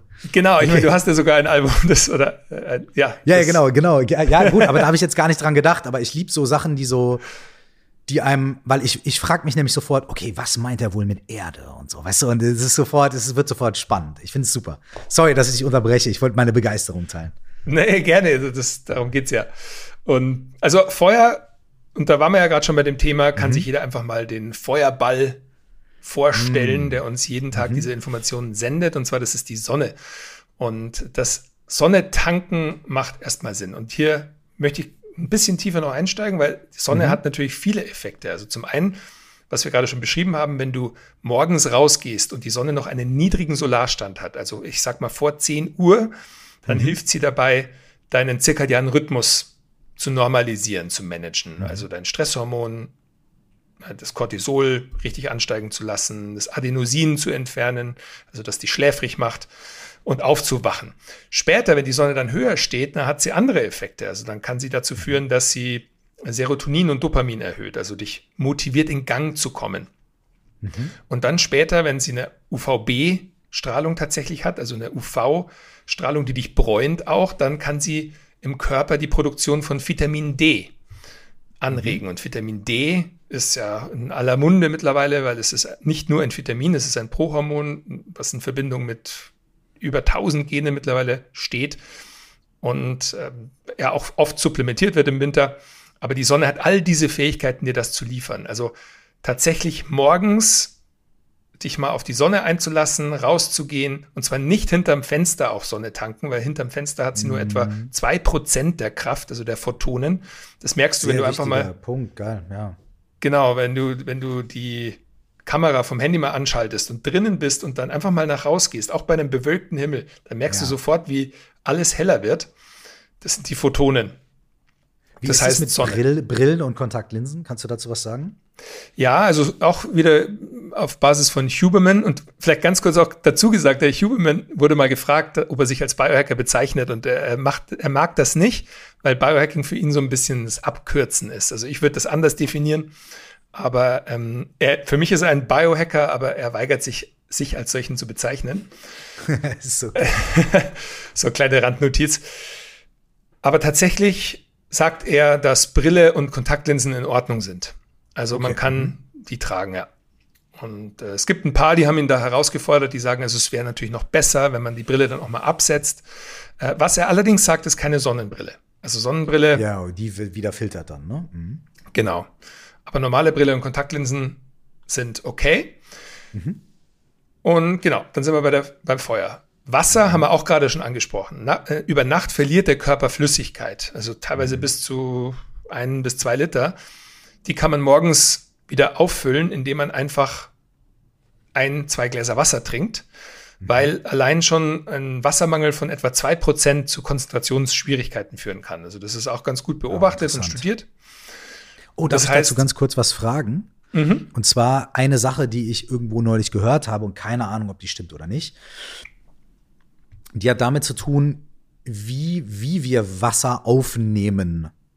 Und zwar ist diese These, vielleicht ist es auch einfach ein Fakt, I don't know, ähm, dass wir pro halbe Stunde eigentlich nicht mehr als so 0,3 Wasser so wirklich aufnehmen können. Also dass es gar nicht so viel Sinn macht, einen Liter Wasser runterzustürzen und dann vier Stunden nichts mehr zu trinken und dann wieder ein Liter Wasser und dann habe ich ja meine zwei Liter getrunken, sondern dass es eigentlich nur dann funktioniert oder viel besser funktioniert, wenn man kontinuierlich immer mal ein Glas Wasser trinkt. Also lieber 10 mal 0,2 auf 10 Stunden verteilt, als irgendwie zweimal einen Liter.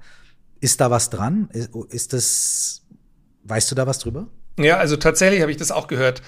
Und es macht für mich auch Sinn, also weil wohl auch der Urinfluss angeregt wird, wenn du sehr, sehr viel Wasser auf einmal trinkst.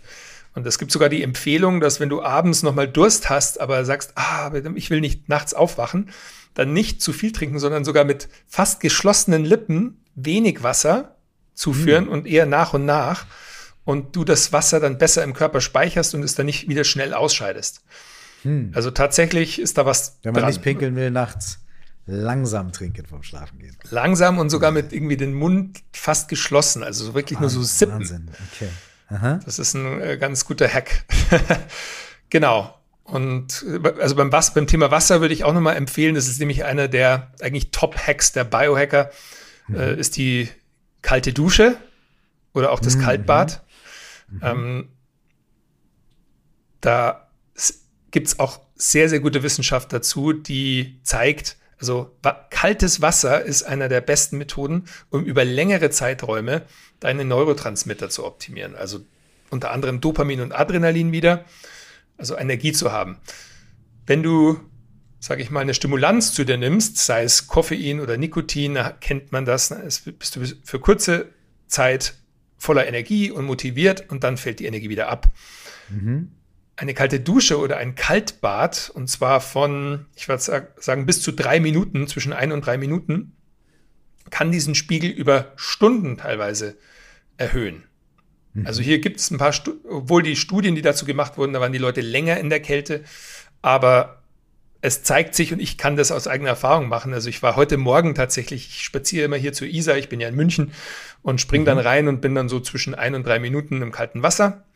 Ha. Und das weckt mich tatsächlich auf, da fühle ich mich total voller Energie und gleichzeitig mhm. habe ich natürlich noch die anderen Effekte, also sprich Tageslicht, frische Luft, Bewegung. Also das sind so die, die Hacks hier. Aber Kälte funktioniert und allein die kalte Dusche am Morgen, eben wie gesagt, ich würde mal mit einer Minute vielleicht anfangen. Was muss man da beachten? Muss man dann, sagt man einfach, pass auf, ich dusche mich gar nicht warm, sondern ich gehe einfach, ich wach auf, mache die Dusche auf kalt und step da rein? Oder sagt man, ich dusche mich erst warm, dann mache ich die graduell kälter? Oder, oder, oder dusche ich mich ganz normal und mache dann am Ende radikal eine Minute und so. Also wie inszeniere ich mir das? Weil ich bin mir sicher, da kann man ja sicherlich auch irgendwie was falsch machen, wenn man da vollkommen jungfräulich rangeht an die Nummer, oder? Total, ja. Ich, ich, hier würde ich tatsächlich empfehlen, so keep it simple. Was du gerade angesprochen hast, ist sogar eine optimiertere Version, also das, das sogenannte Wechselduschen, also zum Beispiel heiß anzufangen. Zum einen ja. hast du den Effekt, dass du einfach, wenn du wirklich sauber werden willst, also heißes Wasser, ja, das weiß man beim Abspülen. genau, dann kannst du dich erstmal sauber machen. Und dann hast du auch den Effekt, dass sich die Blutgefäße weiten unter heißem mhm. oder äh, warmem Wasser und dann zusammenziehen wenn du auf kalt schaltest. Und das heißt, du hast auch noch diesen Trainingseffekt, dass du die Gefäß, kleinen Muskeln so rund um die Gefäße trainierst. Also schnell von weite Gefäße auf enge Gefäße schalten. Also schnell. Ich mache radikal kalt. Bumm. Ich mache nicht langsam, genau. sondern ich schalte kalt. Also würde ich so machen, ähm, jemand, der jetzt total ungeübt ist und der vielleicht wirklich auch ein Problem mit der Kälte hat und der vielleicht auch ähm, diagnostizierten Bluthochdruck hat und Herzprobleme, da würde ich empfehlen, eher langsam an die Sache ranzugehen und das vielleicht auch vorher mhm. abzuchecken.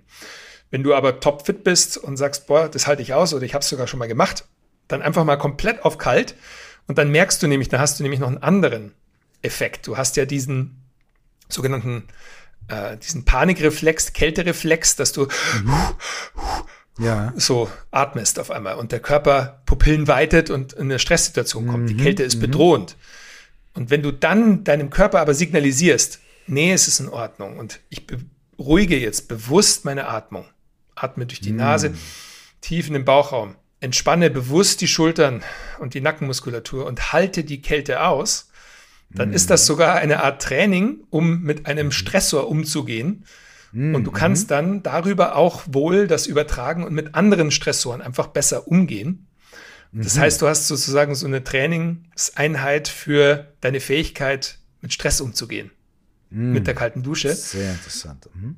Und dann kann man natürlich auch hin und her schalten. Also das ist dann das Wechselduschen, dass du sagst, wieder heiß, nochmal kalt, nochmal denselben Effekt. Und mhm. je nachdem, wie viel Zeit man verwenden will. Aber am Ende würde ich mal sagen, einfach mal auch ausprobieren, eine Minute. Und man kann dann auch runterzählen, einfach mal von 60, 59, 58 einfach mal das kalte Wasser aushalten. So die Minute ist so das Minimum, wo man sagt, und da sind auch die, die aktuellen Wissenschaftler so einig, hast du dann wirklich die Effekte, die du dann auch mit in den Tag nehmen kannst. Mhm. Genau. Und das wäre so für mich das Thema Wasser. Also nochmal, mhm. Hydrierung und äh, kalte Dusche. Okay, super. Dann Thema, gehen wir weiter zu Erde. Und bei mhm. Erde ist es Magnetismus. Und wir sind elektromagnetische Wesen. Und es macht Sinn, uns mindestens einmal am Tag mit dem Erdmagnetfeld zu verbinden. Und das war früher auch noch vor ein paar Jahren, aber genauso wie die Meditation auch noch ein bisschen esoterisch und ah, das sind die Barfußläufer im Wald. Heute kann man das ja messen. Wir sind elektromagnetisch geladen und wir haben ja im Deutschen ja sogar den Ausdruck, wenn du geladen bist, wenn du gereizt mhm. bist. Mhm und dich irgendwie schon allein irgendeine falsche Ansprache irritiert, dann ist das oft einhergehend mit einer starken positiven Ladung. Also wir sind dann tatsächlich positiv geladen. Das Erdmagnetfeld ist leicht negativ geladen und hat mehr oder weniger unendlich viele negative Ionen, mit denen wir unser elektromagnetisches Feld wieder ausgleichen können, also in unseren Naturzustand kommen können. Und jeder, der das weiß, wie es sich anfühlt, wenn du nach einem richtig stressigen Tag, Tag, wo du richtig genervt bist, dann in einem Waldsee baden gehst und fast wie diese Spannung abfließt, so in den See hinein. Und der See ist tatsächlich auch, genauso wie Meerwasser, mit dem Erdmagnetfeld verbunden. Destilliertes Wasser übrigens nicht. Also wenn du auf Schnee läufst, ist es nicht erdend. Schnee ist äh, keine Mineralien, das heißt, es erdet nicht. Du brauchst einen Untergrund, der mit dem Erdmagnetfeld verbunden ist. Also normaler Erdboden funktioniert, auch Steinboden, sogar Asphalt funktioniert, wenn nicht unter der Straße irgendwie so eine Plastikschicht gebaut wurde. Mhm. Und eben Seewasser und Meerwasser auch. Meerwasser sehr, sehr gut, weil es salzhaltig ist. Das heißt, da ist ein Elektrolyt drin. Das verbindet dich sehr, sehr gut. Da bist du sehr schnell geerdet. Und einmal am Tag, und jetzt natürlich fragt sich jeder, äh, Winter in Deutschland, wie soll, ich, wie soll ich mich da erden? Aber es funktioniert auch, wenn wir einfach spazieren gehen und vielleicht mal die Hände an den Baum legen. Oder einfach mal die Schuhe ausziehen und ein bisschen barfuß laufen. Oder wie ich eben morgens äh, mal ins kalte Wasser gehen. Hm. Und einmal am Tag sich zu verbinden, lohnt sich tatsächlich. Und warum? Weil es Entzündungen im Körper signifikant abbaut. Mhm. Äh, es wurde untersucht, dass es zu Verbesserung der Schlafqualität führen kann, äh, zum Energielevel, zum Abbau von Stress. Äh, da gibt es ein wahnsinnig gutes Buch, das heißt Earthing von Clint Ober, der das sehr, sehr gut untersucht mhm. hat. Und der hat dann auch für diejenigen, die vielleicht sagen, okay, ich kann jetzt nicht jeden Tag rausgehen und mich mit der Natur verbinden, Erdungsmatten untersucht. Und das sind Matten, die kann man kaufen, an die Steckdose anschließen und die erzeugen einen Erdungseffekt auch im Schlafzimmer. Da kannst du sogar drauf schlafen. Mhm. Mache ich ehrlich gesagt nicht. Ich bevorzuge die Natur. Aber mhm. das wäre so das Konzept Erde. Mhm. Wenn ich da kurz auch noch mal was, also ich finde es, ähm, es ist sau interessant und einfach nur so zwei Gedanken meinerseits. Bei manchen dieser Dinge, wenn man ein bisschen sensibel für sich selbst ist, für den eigenen Körper, für die eigenen Gemütszustände, dann fühlt man sowas ja manchmal auch. Also zum Beispiel habe ich in den letzten Jahren immer mehr das Bedürfnis danach entwickelt und ich, ich spreche das sogar aus, ohne zu wissen, dass das irgendwie äh, mit der Erdung und dem Magnetfeld zu tun hat und so weiter und so fort. Aber ich, ich habe in letzter Zeit immer, immer öfter sage ich so, ey, ähm, hier mitten in der Innenstadt zu wohnen, in der Großstadt, schön und gut, aber ähm, ich sehne mich richtig danach, einfach mal barfuß mich auf den Rasen zu stellen. So, ich habe da richtig ein körperliches Verlangen danach. So. Und, und, und da würde mir schon reichen, fünf Minuten am Tag. Und es gibt so manche, manche Momente in meinem Tag, manche Zustände, in denen ich genau fühle in meinem Körper. Ich habe sogar das innere Bild, so, ey, jetzt einfach in, wenn ich, wenn ich eine, wenn ich eine Terrassentür oder eine Gartentür hätte, raus, mich einfach mal barfuß, auch wenn es arschkalt ist, einfach mal zwei Runden über den Rasenboden zu laufen im Garten.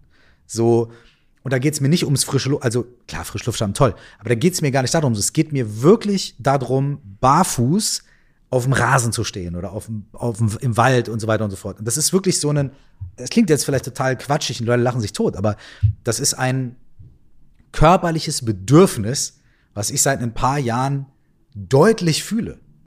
So, ne, mein Körper sagt mir, Alter, mach das. Und so bescheuert, wie es klingt, und es gibt ja auch diese, äh, diese, diese, diese, diese Schimpf- äh, oder verniedlichende Ausdruck, ja, die Treehugger und so, ne, die, die baumumarmenden genau. Hippie, whatever und so, ne? Ey, so scheiße das klingt. Äh, man muss ja den Baum nicht irgendwie umarmen und dem eine Liebeserklärung geben, obwohl es auch super nice ist. Also, ist total schön. Aber wirklich auch dieses Anlehnen, das Umfassen, das, das, das Spüren auch von dieser festen, stabilen, wirklich im wahrsten Sinne des Wortes geerdeten, lebenden Form Baum, so. Es, egal was für ein zynischer Motherfucker du bist, das macht was. So. Und wir, also, und jetzt ist es ja auch da wieder wahnsinnig schön, dann auch zu hören, ja, Junge, das redest du dir nicht nur ein, weil du so ein Tree-Hugging Hippie-Fuzzi bist, sondern, nee, das, da passiert wirklich was. Ne? Ich meine, kannst du überleben, ohne dass du es machst? Wahrscheinlich ja. Würde es gut tun? Hilft es dir? Unterstützt es dich, das ein paar Minuten am Tag zu machen? Ja. Und wahrscheinlich auch messbar. Und das finde ich so spannend. Und das, ist, das sind die Gedanken, die mir gerade kamen, als du von dem Boden sprachst. Ich so, oh, jawohl. Bisschen Absolut. ich, mal. So. ich würde sogar so weit gehen, es ist wahrscheinlich eine der meist unterschätzten gesundheitsfördernden hm. Maßnahmen, die wir derzeit noch haben, weil es eben noch nicht so ausführlich studiert wurde. Aber genauso war es eben auch mit der Meditation. Du von ein paar, ich äh, habe das vor, von einem Wissenschaftler gehört, der gesagt hat, vor 20 Jahren haben die uns zum Teufel gejagt, als ich eine Studie vorgeschlagen habe, Meditation ja. zu studieren. Das ja, war, ja, das war total ESO. Und heute weiß man messbar, Meditation führt zu niedrigem Blutdruck, äh, höheren kognitiven Fähigkeiten, äh, Entspannung, aktiviert den Parasympathikus, für zu mentaler Klarheit. Also das ist ja alles messbar heute.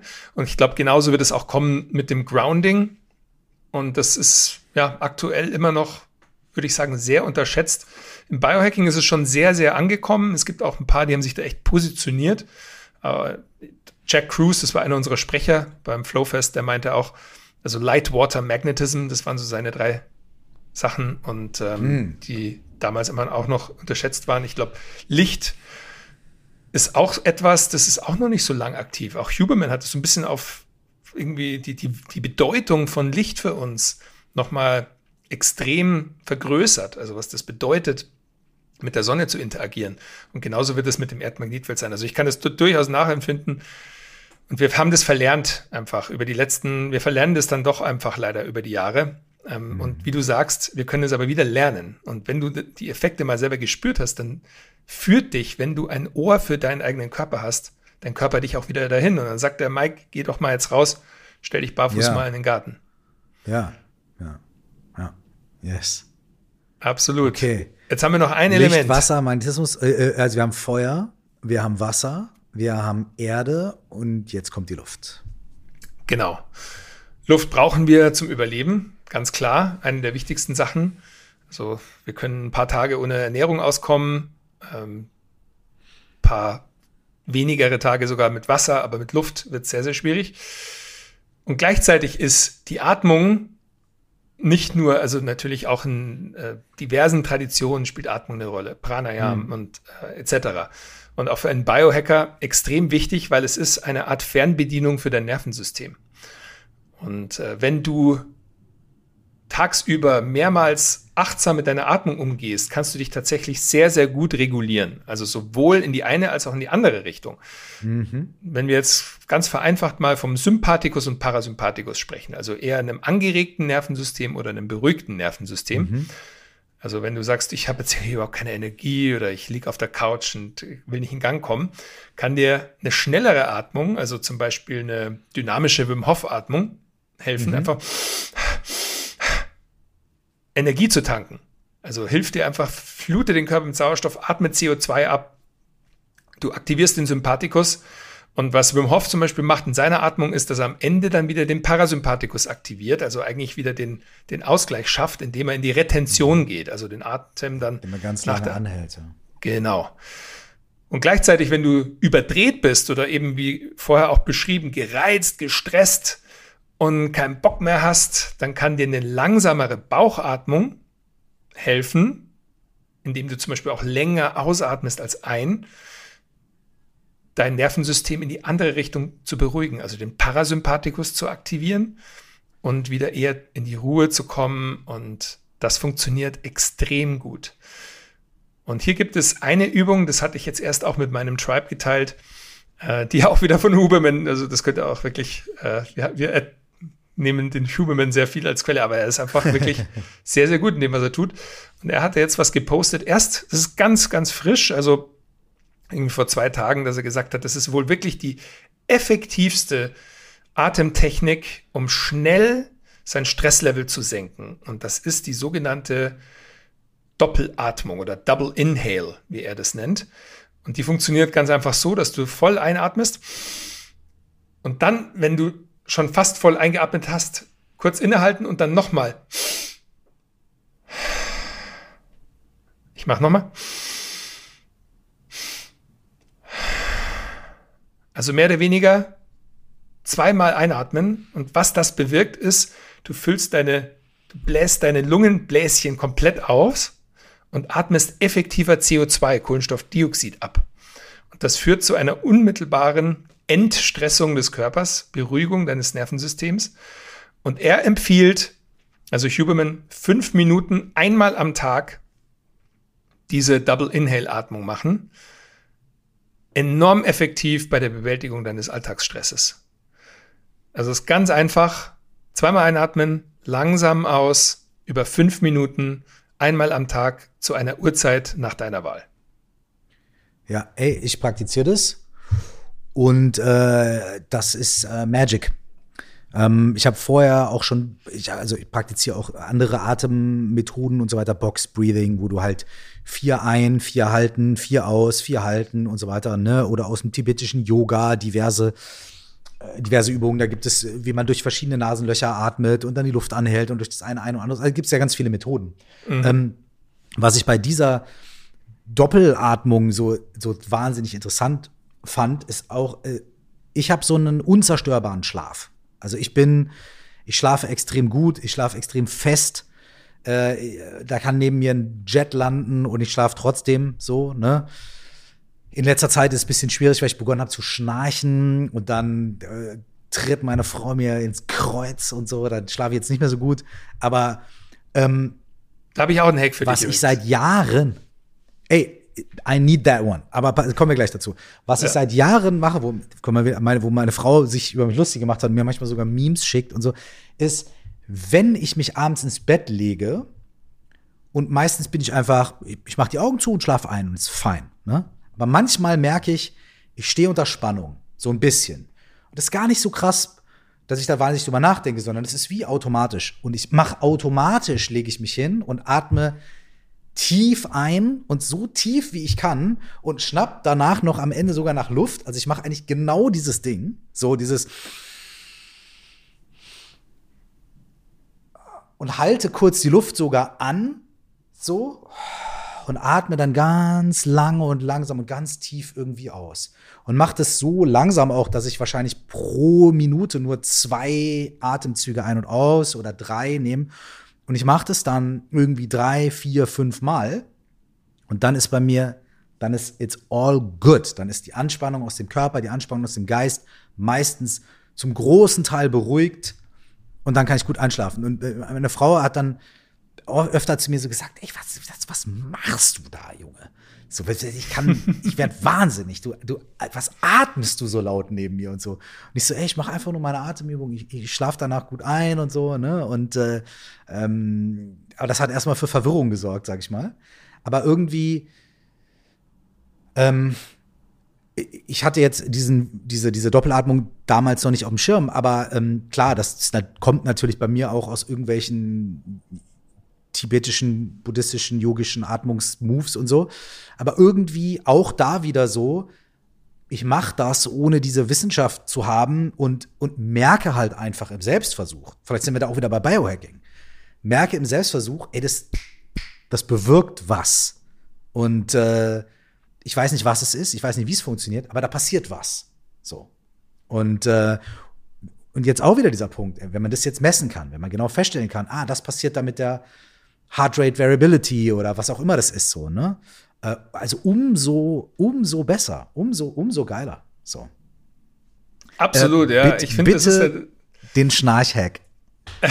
du, ich, du kennst ihn ja tatsächlich schon, weil ich gerade mich erinnert habe, dass du sogar auf Instagram bei mir kommentiert hattest. Und du weißt, glaube ich, gleich, wenn ich, wenn ich sage, du, du meintest, geht es auf, gibt es da eine gute Methode für Bartträger? Eine der ja, besten Mann. Genau. Der besten Schnarchhex ist das sogenannte Mouth Taping. Vergiss es, bei mir geht, geht es nicht.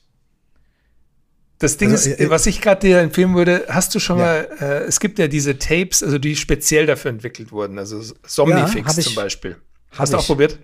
Aber das Problem ist, also wir, wir sprechen vom Mouth Taping, also dass man sich wirklich den Mund zuklebt, mhm. so dass man halt nachts nicht durch den Mund atmen kann, so, ne? Ey, bei mir ist es wirklich bedingt durch den sehr vollen, sehr stacheligen, borstigen Bart. Äh, bei mir halten diese Sachen, also die schließen sowieso schon mal gar nicht den Mund richtig, mhm. weil die da gar nicht drankommen. Ne? Und die gehen auch wirklich, also da musst du nur einmal so mit der Fingerspitze drankommen und dann fliegt es weg wie in einem lauen Lüftchen. Egal was für ein, ich habe glaube ich sieben oder acht verschiedene Tapes gekauft, im Internet bestellt, probiert und so weiter und so fort. Ich glaube, das Einzige, was bei mir helfen würde, ist mit Gaffer dreimal um den Kopf rum. Das, so, so, so, weißt du, in so einem schlechten Film. Ja, und so, das, das, das würde bei mir vielleicht, ähm, das würde bei mir vielleicht helfen oder irgendwie dem, weiß ich nicht, es scheint auch so Klebstoff zu geben, mit dem man die Lippen wirklich so zukleben kann, so. Ja, aber ich, ich, ich lese davon, ich höre davon, aber erzähl bitte noch mal für Leute, die nicht so bärtig sind wie ich, über Mouth-Taping. Ja, krass. Also ich, tatsächlich, du bist auch nicht der Einzige. Es haben ein paar Bartträger geschrieben und ich habe das mir immer nicht vorstellen können eigentlich.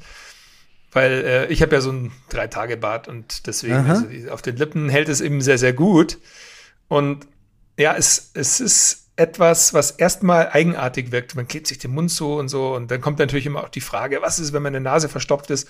Das Tape ist nicht so stark, dass du deinen Mund nicht öffnen kannst. Also ich habe tatsächlich auch meiner Partnerin das empfohlen und sie macht jetzt auch mittlerweile sehr, sehr gerne und klebt sich den Mund zu und sie, sie hatte neulich mal Schnupfen und dann ist das Tape auch nachts über ganz also abgegangen und ja. verschwunden. Also der, der Körper weiß sich dann zu helfen.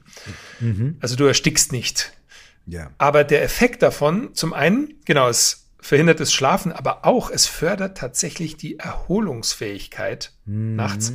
Und zwar aus dem Grunde, weil wenn du über die Nase atmest, du eine erhöhte Ausschüttung an Stickstoffmonoxid hast. Und Stickstoffmonoxid, NO, Nitric Oxide, fördert die Weitung der Gefäße und hilft dabei, den, einfach den Blutfluss, den Stoffwechsel anzuregen und führt dadurch wohl eben auch zu einer erhöhten Erholung im Tiefschlaf.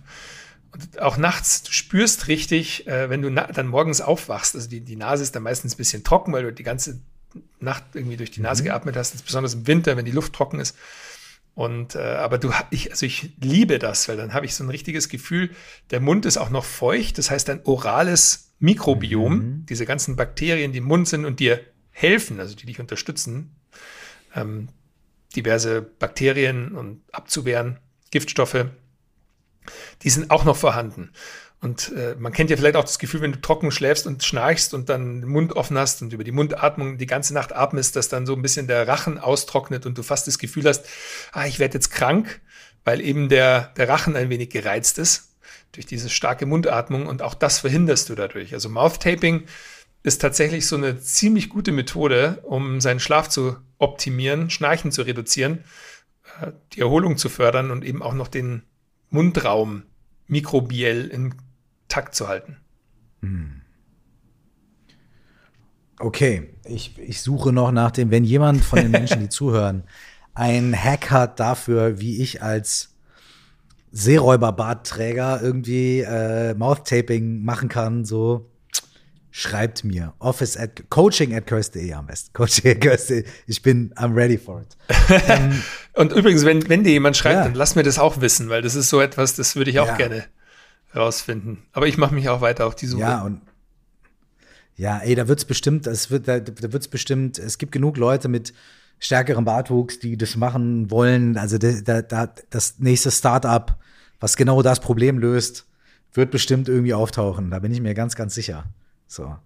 Ähm, okay, also Feuer, Wasser, Erde, Luft. Die vier Elemente, mit denen ich, du, wir beginnen können, bisschen unser, ähm, unser Verhalten schon mal ein bisschen zu optimieren, ein bisschen zu checken. Und mit optimieren meint man ja auch nicht äh, zur absoluten kapitalistischen Leistungsmaschine zu werden, die nachher besser im Büro performt, sondern bei diesen Sachen, über die du gesprochen hast, geht es ja um das ganz persönliche Wohlbefinden, um die um körperliche und geistige Verfassung. So, ne? Und ähm, das, das Tolle ist auch ja noch beides. Mal, ja. ja. Also vielleicht eine Sache, Klar, die wenn man dann Bock hat, im Office mehr zu arbeiten und besser zu sein, okay, cool. Ne? So, ne? Aber das ist ja nicht, es ist ja nicht dieses, äh, okay, ich mache mich jetzt so fit, dass ich äh, jetzt irgendwie für meine Arbeitgeberin nochmal acht Stunden so und dann falle ich wieder auseinander und dann so wie so die Kortisonspritze kurz bevor man zur Arbeit geht oder sowas. Das ist es ja nicht, sondern es geht ja wirklich darum, die, die gesamte Verfassung, gesamte körperlich-geistige Verfassung zu, man kann optimieren sagen, man kann aber auch in Balance bringen Entfalten, sagen. Ja. Entfalten sagen, ja, genau. Doch, absolut. Also das ist, weil notgedrungen, wenn du dich mit den Elementen wieder beschäftigst, dann lässt du dich ja auch auf den natürlichen Rhythmus dieser Welt ein. Und, und wir sind rhythmische Wesen. Die Welt ist ein mehr oder weniger ein rhythmisches Wesen. Also die Sonne geht auf, sie geht unter, es wird kälter, es wird wärmer. So, es gibt lauter Signalgeber. Und indem wir uns auf den Rhythmus auch wieder einlassen, ich sage mal, Rhythmus führt zu Momentum und Momentum führt zu Flow ist wie der Surfer. So, wenn die Wellen kommen, und du den Rhythmus spürst und irgendwann stehst du auf der Welle. Und ich glaube, wenn man sich da wieder einlässt auf diese Rhythmik, und es gibt sogar ein, ein Feld, das nennt sich Rhythmustherapie, in dem man Leute wieder beibringt, rhythmisch zu leben, dann notgedrungen wirst du Momentum aufbauen. Und dann, das kannst du dann anwenden. Und Momentum ist mehr oder weniger einfach nur Energie. Und dann hast du mehr Energie und dann kannst du entscheiden, was mache ich mit der Energie. Und das ist das Tolle an diesen einfachen Biohacks. Ey, tausend Dank. Ich äh, würde, ich, also ich, also mein Fragenkatalog, da stehen noch 423 Sachen drauf. Ähm, wenn ich dich dazu einladen darf, ein Part 2 zu machen, ähm, und dass wir einfach hier dann weiter anknüpfen, würde ich das total gerne machen. Ähm, und für heute würde ich sagen, und ja, Mann, geil, yes, let's do it. Für heute würde ich sagen, ey, da sind so viele geile Infos dabei und vor allem, also, also, ich nehme mir da echt wirklich direkt für mich ein paar Sachen mit, auch das mit Deadline, Druck, bla bla bla und so weiter. Und die verschiedenen Komponenten von Flow, Ster, hast du gesagt, ne? STER. Zum Beispiel genau das Ster-Modell, also Zum STER, Beispiel. genau. Mhm. Genau. Oder jetzt auch die, die vier Elemente. Da sind so, so viele schon auch so einfach sofort applizierbare Sachen dabei, für die niemand jetzt äh, irgendwie sich musst kein Geld investieren, du musst nicht dein ganzes Leben umstellen, du musst nicht, weißt du, sondern du kannst irgendwo ansetzen und du kannst irgendwo ansetzen, wo du mit kleinen einfachen Dingen, die dir sogar auch noch Spaß machen, ähm, schon was erzielen kannst. So. Super geil, Mann. Vielen, vielen Dank fürs, fürs, fürs, fürs Teilen von deiner Knowledge. Übrigens auch für alle Leute, natürlich verlinken wir, ähm, äh, verlinken wir auch all deine Kanäle und so weiter, ne? Und, und deine Bücher und, und everything. Aber was ich auch total empfehlen kann, ähm, ist, du hattest mal äh, auf Social Media, auch auf, auf Instagram, so eine, so eine Serie, von immer so ganz kurzen, einminütigen, mm. so Mini, Mini-Hack-Sachen, ne? So Go for Flow hieß das, glaube ich. Und fand ich total inspirierend und wertvoll, weil, weil, weil es hat wirklich immer so wie so kleine Snacks mit einem ganz konkreten, spezifischen Tipp oder einer Information, die, die total inspirierend war, die ich mir dann merken konnte, sofort anwenden konnte und so weiter. Also schaut auch bei Max auf jeden Fall auf dem, dem Instagram-Kanal und snackt euch da durch durch diese, durch diese, diese Videos. Fand ich super. So. Ja, danke dir, Mike. Und Sei dein nächstes, dein nächstes Buch, oder? So die, die, die einminütigen. Ich wollte sowas für Meditation mal machen, so, so halt einminütige genau. Med Meditationsdinger. Bei mir heißt es Meditation Minute. Aha. Der tägliche Biohacker. Das ja. ist tatsächlich, also da ist die Idee auch so entstanden. Das sind 366 ah. tägliche Impulse. Ah, also geil, kleine super. Anekdoten und also nicht nur irgendwie ab gefahrene Biohacks, sondern auch so alte Methoden, wie zum Beispiel, mhm. was irgendwie Leonardo da Vinci schon mhm. irgendwie gemacht hat. Ähm, und äh, also alles Mögliche. Also ohne jetzt tiefer einzugehen, aber das ist so ein mhm. bisschen interessanterweise, also mein erstes Werk, das ist ja so ein Einsteigerbuch, sehr bebildert, mit auch Tipps und das verkauft sich immer noch besser. Mhm. Ähm, aber der tägliche Biohacker ist so ein bisschen mein, mein bisheriges Meisterwerk. Also da keine 500 Seiten.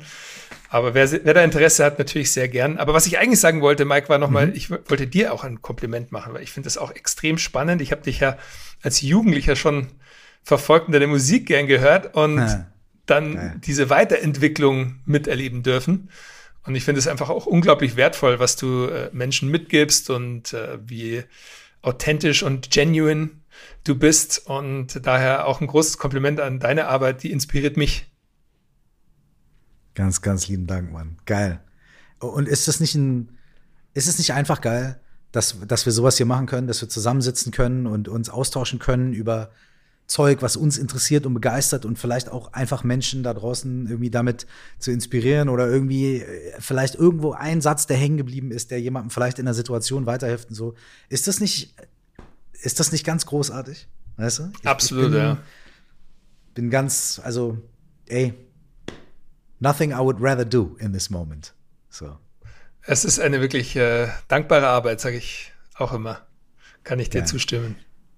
Ey, Max, vielen, vielen herzlichen Dank äh, für deine Zeit und ich kann wirklich allen Leuten empfehlen, ey, rutscht drüber auf äh, die Kanäle von, von Max und zu seinen Büchern und äh, ey, um mit deinen Worten zu sprechen, go for flow. Go for flow.